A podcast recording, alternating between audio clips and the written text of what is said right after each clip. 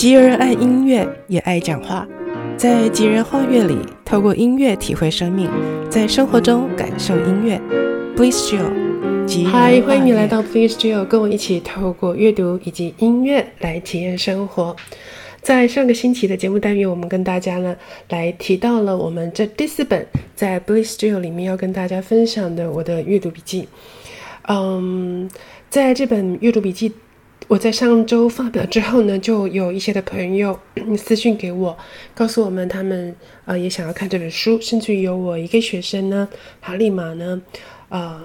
效率相当高的，就是上网就去订了这本书哦。其实我在想，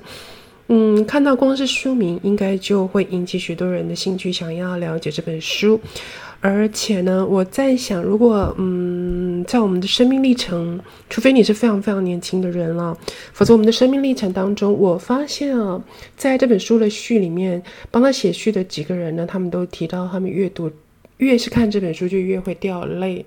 那么这个掉泪有两种可能，一种就是。嗯，自己的内在被触动了。一种就是对于啊，这位心理师周慕姿啊、他在书里面改名换姓，然后稍微的重新改写过的这个故事出来的人物，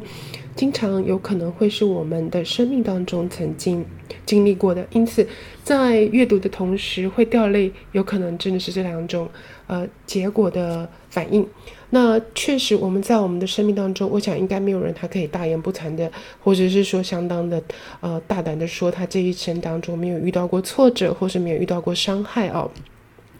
甚至于呢，我们在我们的生命当中，我相信每个人都是很努力的在生活，但是我们常常往往不小心，就算是连我们以前以为的好的完美主义，其实它都是一种伤害，对自己也有可能因为你的完美主义而伤害别人了。所以说，很多我们在这个社会的，在这个世界的价值观的调养之下，我们认为是好的好的事物，很可能它其实已经造成自己的内伤，也同时因为自己不自觉的内伤反映在外的就是。伤害到了别人，因此我们在我们的生命过程当中，确实很可能或多或少，我们的确都有可能被伤害跟伤害过。因此，在阅读这本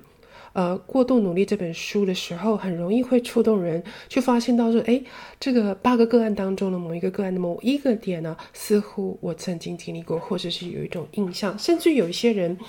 他因为这个伤害，他不想面对呢，很可能把他。隐藏到后来也忘了，但是在读这本书，因为我觉得阅读很棒的一件事情是，我们不需要一定跟别人分享，而这阅读是我们跟这个作家以及这个作家他所提到的个案，他的故事里面的人呢，我们去跟他们做一个神交。因此，我们在阅读，为什么阅读是一件这么棒的事情？是因为我们真的很可以很诚实的来呃面对自己跟发现自己。所以我很喜欢推荐，就是这本过度努力，周慕之。啊，他所写的这本书，那也就是在之前呢非常畅销的《情绪勒索》这本书的作者他所写下的。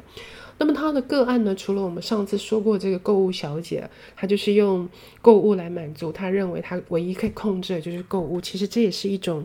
说真的是一种，呃，因为因为心理上的一个一个，应该说是一个。不适应这个社会，因为周木子他说他不想去说这是心理疾病啊。我们好像常常都会觉得说去看心理医生的人就是心理有病。实际上，我觉得在这个充满了扭曲的世界里头呢，每个人都很容易生病，因为这就是一个扭曲的世界嘛。所以周木子他的解释我很喜欢，就是他说呢是某一个层层面上的不适应啊。好啊，那。会有购物欲的人，也是在某一件、某一个特定的一些的状况之下，使得他有严重的购物欲，那也就是一种对社会某一种方式、一种层面的一个不适应。那么，另外，我今天想要跟大家，因为上礼拜先介绍书哦，所以很。很少的时间能够提到书本的内容，那我现在大略很快的带过，在这这本书当中，嗯、呃，周木姿他的个案，除了这个购物欲的小姐之外呢，再来就是一个一定要赢先生。哦，你看到听到标题就知道，其实这也是一种，嗯，在在心理方面，可以说他是一个需要被咨商的对象，但是我们还是一样讲，他这方面是一个不适应。也就是说，一个人他一直在享受赢的感觉，但是他到底是享受赢呢，还是害怕输？你自己是不是这样子的一个一定要赢先生小姐呢？好啊，那么他会认为说，多么好，就这样我被看见，多好，别人觉得我很棒，多好，那代表我是有价值的。其实这是很可惜，对不对？因为我们需要赢来让别人觉得我们有价值，可是实际上，上帝创造我们本来就有价值了。OK，好，那么这个一定要赢先生，他还有说，他说是世界上为什么有人那种无病呻吟呢？他说，你只有不想撑，哪有撑不住的事情哦？多么有力又充满雄心壮志的一句话。只是如果一个人他面对所有的事情，他都这么样来看待、来对待他自己的话，有一天他的心里呢，跟身体。就会背叛他，意思是什么？你就开始有可能会生病了。好了，下一个个案就是不能犯错小姐。哇，听到标题大家也都可以知道。他说呢，嗯，他认为自己。嗯，不够好，他不，他不可以造成别人的麻烦。他要维持自我感觉良好，要让自己继续维持完美的假我，永远要成功，永远要完美，永远要坚不可摧，永远不能够出错，不能够失败，这样的自己才好，是别人期待的。只要做到这件事情，我就会很安全。不然的话，让别人失望的自己，可能会被瞧不起、被嫌弃、被觉得麻烦，甚至于自己还会受到伤害。你是这样的人吗？是一个不能犯错小。小姐先生吗？不能犯错，先生小姐的心里头还会觉得所有的成就跟成功呢，是对内心焦虑暂时安抚的麻醉剂，其实并不是能够化成自我肯定甚至于自我价值的礼物。这是周慕姿了，对不起，就是木呃作者他下了一个定义。可是呢，他发现这样子的不能犯错先生小姐呢，他们反而越成功就越害怕，越被人期待呢，又就越害怕让人失望，所以他们在。在意别人对自己的看法，他们这种在意成为他们推动自己的动力跟进步，可是他却不知道，这是一个伤害自我价值的一个关键所在啊！不能犯错，先生小姐呢？他们经常都会问自己：别人想要我做什么？他们忘记问我自己想要什么。所以呢，所有因此得到的成就是给别人的一个交代，而不是自己真正的引以为傲。所有在意他人的努力，回过头来在自己的身上呢，就变成了一个伤。不晓得自不能犯错，先生小姐有没有意识到呢？接下来还有一种人。他可能后来会成为一个在身体上也出现从心里来的问题，出现身体的病症的，就是一种自恋现象。好，周木子小姐呢，她对于这种人，她把她呃下标题成自恋的钢铁先生。其实我们也可以说是自恋的钢自恋的钢铁先生小姐。嗯，他们会觉得自己这样很好，因为呢可以掌控所有的事情，包含掌控自己的感受，掌控自己的需求。但不知道为什么呢？他们却有感觉是好像在逼自己可以不需要任何一个人。你是否常常会期许自己不需要去麻烦到别人呢？其实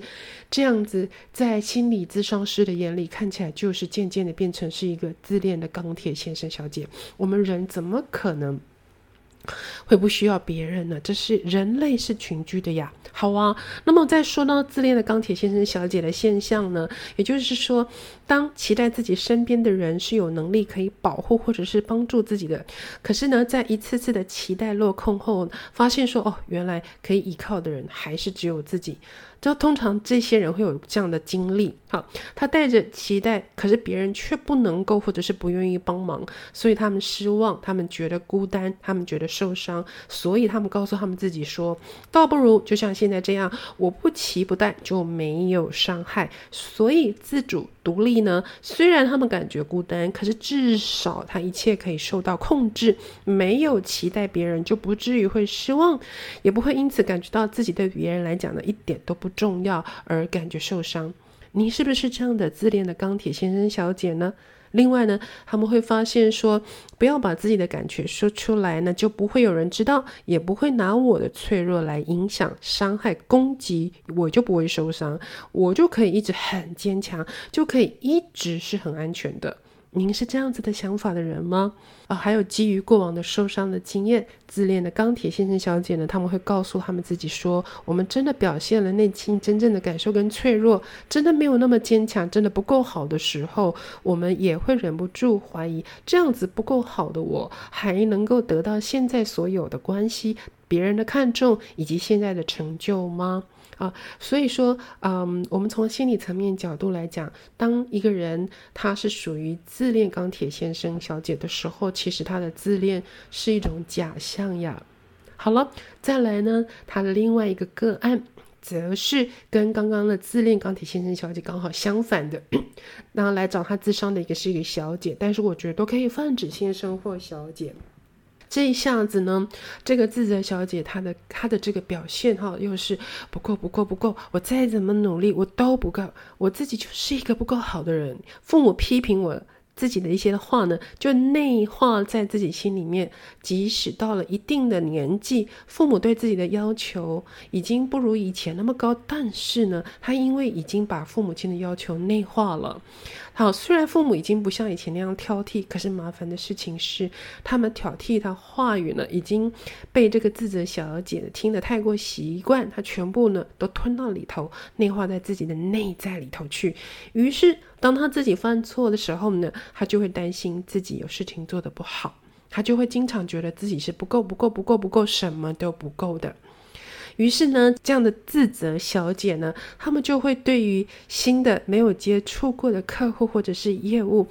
在这个业务当中呢，如果遇到了太大的挫折，他们需要去承担比较大的责任的时候，自责小姐或先生呢，就会感觉自己没有办法完美，于是他们很可能就会跑回家躲起来，好久没有办法上班，也没有办法面对他做不到这些的自己。其实我们都知道，在日本有所谓的茧居族哦。那茧居族的人应该比较倾向于这种自责先生小姐。那当一个人自责过多，其实我们可以反省。但是如果太明显的什么都要自责，呃，就是已经变成自我价值超级贬低的时候，其实身体就会开始出现病症了。哇哇，这真的是要小心啊！好了，我们说到两种反差的，也就是自恋的跟自责的。那么另外还有一种呢，在对这个世界没有办法适应，以至于呢，啊、需要心理咨商医生来帮助的。其实我必须要说，我认为我很，呃，我很，我觉得很支持这些。到呃周木子小姐身边来接受咨询、寻求咨询的人，因为实际上我就说了，这个世界是一个扭曲的、破碎的世界，人多多少少都会受到一些伤害，甚至有时候是不自知的。所以，如果能够啊、去寻求这样子的一个心理咨商，我们能够找到自己的关键，事实上让自己很快的有机会能够稍微比较健康一点回来，其实是很棒的。好啊，那么接下来他所说到他的个案呢，他把它比喻成是。戴面具的小木偶，好了，说说看，这个戴面具的小木偶，小木偶面对这个周慕姿周小姐的时候，她怎么说呢？我妈妈拼了命的想要纠正我，从我的服装、行为到思想，我超级像活在思想改造营一样，而且呢，她一天到晚要我上教会洗涤污秽的思想，我当然呢就是能逃拼命逃。能阳奉阴违就阳奉阴违，还好那时候上学是穿制服，平常上教会呢被要求穿裙子，我就让自己像一个木偶一样，从穿衣服到上教会到回家，做完这一整套的仪式，我忍耐就好了。啊，这是一个辛苦的戴面具的小木偶。这个小木偶他面对于妈妈的要求，他说本来他觉得只要听就好，虽然会觉得很烦，但是应该还好，只是。最近发现，现在看到打来是妈妈的来电的时候，身体就会有心悸、喘不过气的感觉。医生给他评断的这个。病症就是是一种焦虑症，所以其实你戴上了面具，你以为面具戴上了就没有事了吗？没想到这些心理上的一些的没有解决、没有找出呃出口的问题呢，会使得他的身体的的这个病症就是心悸、喘不过气。一个人喘不过气是非常非常的辛苦的哦。好，那么这个小木偶呢，他还说。哇，我觉得我一定要顺着别人改变自己，才能够在某一个地方有一个位置，才能够待得下去。他后来只好做一个方法，就是逃家，因为为了要做自己。可是呢，他却发现呢，在哪里都不敢做自己。结果慢慢慢慢的呢，他发现啊，他早就已经忘记他自己到底是长什么那个样子了。戴着面具的小木偶，他甚至于还说过。在日常生活当中呢，我把自己一点一点交出去，用来交换一些的爱，交换不被妈妈责骂或者是被鄙视。我希望被接纳，或者是希望能够在这个世界上获得一点点的位置，能够生存，能够有一点喘息的空间。于是就在这样的生活当中，我们勉强自己，也丢失了自己，而自己原本又该是什么样的一个样子，我都忘记了。说真的，我读到这个戴着面具的小木偶的这个部分的时候，我心里面真的觉得难过。所以，果然就像，呃，这本书的许多的序序的作家写的，我读到了大概到这个案例已经到第六个案例了，我就真的确实是忍不住的掉下了眼泪。另外，他的案例头还有一个完美妈妈，唉。完美主义真的是很多人的问题啊，就是这个社会要求我们的。这个完美妈妈呢，的确就跟这个购物小姐一样，她说她开始有一个购物的习惯，一阵一阵的，突然就会有一股冲动，很想买，而且花很多钱买回来就放着。曾经呢，一口气买好几个万万元的包包。他发现说他以前都不会这样，为什么呢？那后来呢？医生告诉他，他有轻微的躁郁症，疯狂买东西的时候，就是一个躁郁症发作的时候了。完美小姐跟我们刚刚说不能犯错小姐有点像，她觉得她天天都觉得自己还不够好，所以她会常常去问她说：“好的自己跑到哪里去了？我能不能够找回来？”哦，所以其实尹森为他们也染上了一点点忧郁的症状，然后他们会发现说：“嗯，他。”不能够让自己丢失任何宝贵的东西，所以一定要什么都做到完美，堵住所有人来来啊、可能要求或者是嫌他不够好的一个一个状况啊。好了，说到这边呢，怎么样呢？您觉得，嗯，我们刚才所说的这些的心理上，呃，觉得不太对劲了，后来来找这位心理咨商师来寻求一个出口的人，是否有其中的一些的人，或者是某一个？特殊的症状是敲到了您，或者是您所认识身边的人呢？那么，在这本书它的第一个部分呢，就是先让大家知道它的八个个案所发生的事情。那么在下一个阶段呢，他则是要来帮助这些个案来找出他们能够有的解决之道。那么我觉得在第二个部分呢，很棒的就是，呃，周慕姿就是这位心理咨商师呢，他就开始了来帮他们找出所谓的不能说的秘密、不能够碰触的禁忌、不能够消化的痛苦等等，因为唯有。在听完他们的故事以后，帮他们找到刚才所说的这几样的时候，才有办法能够有迹可循的协助他们去找到正确的出口来帮助自己。如果您自己也是我刚才还有上礼拜说到购物小姐的这些倾向的人，我真的是鼓励您不妨呢找这本书，或者是跟我一起在接下来的两周，我们一起来探讨自己。虽然呢，听起来刚才分享这些个案好像都令人感觉到有一点点，嗯，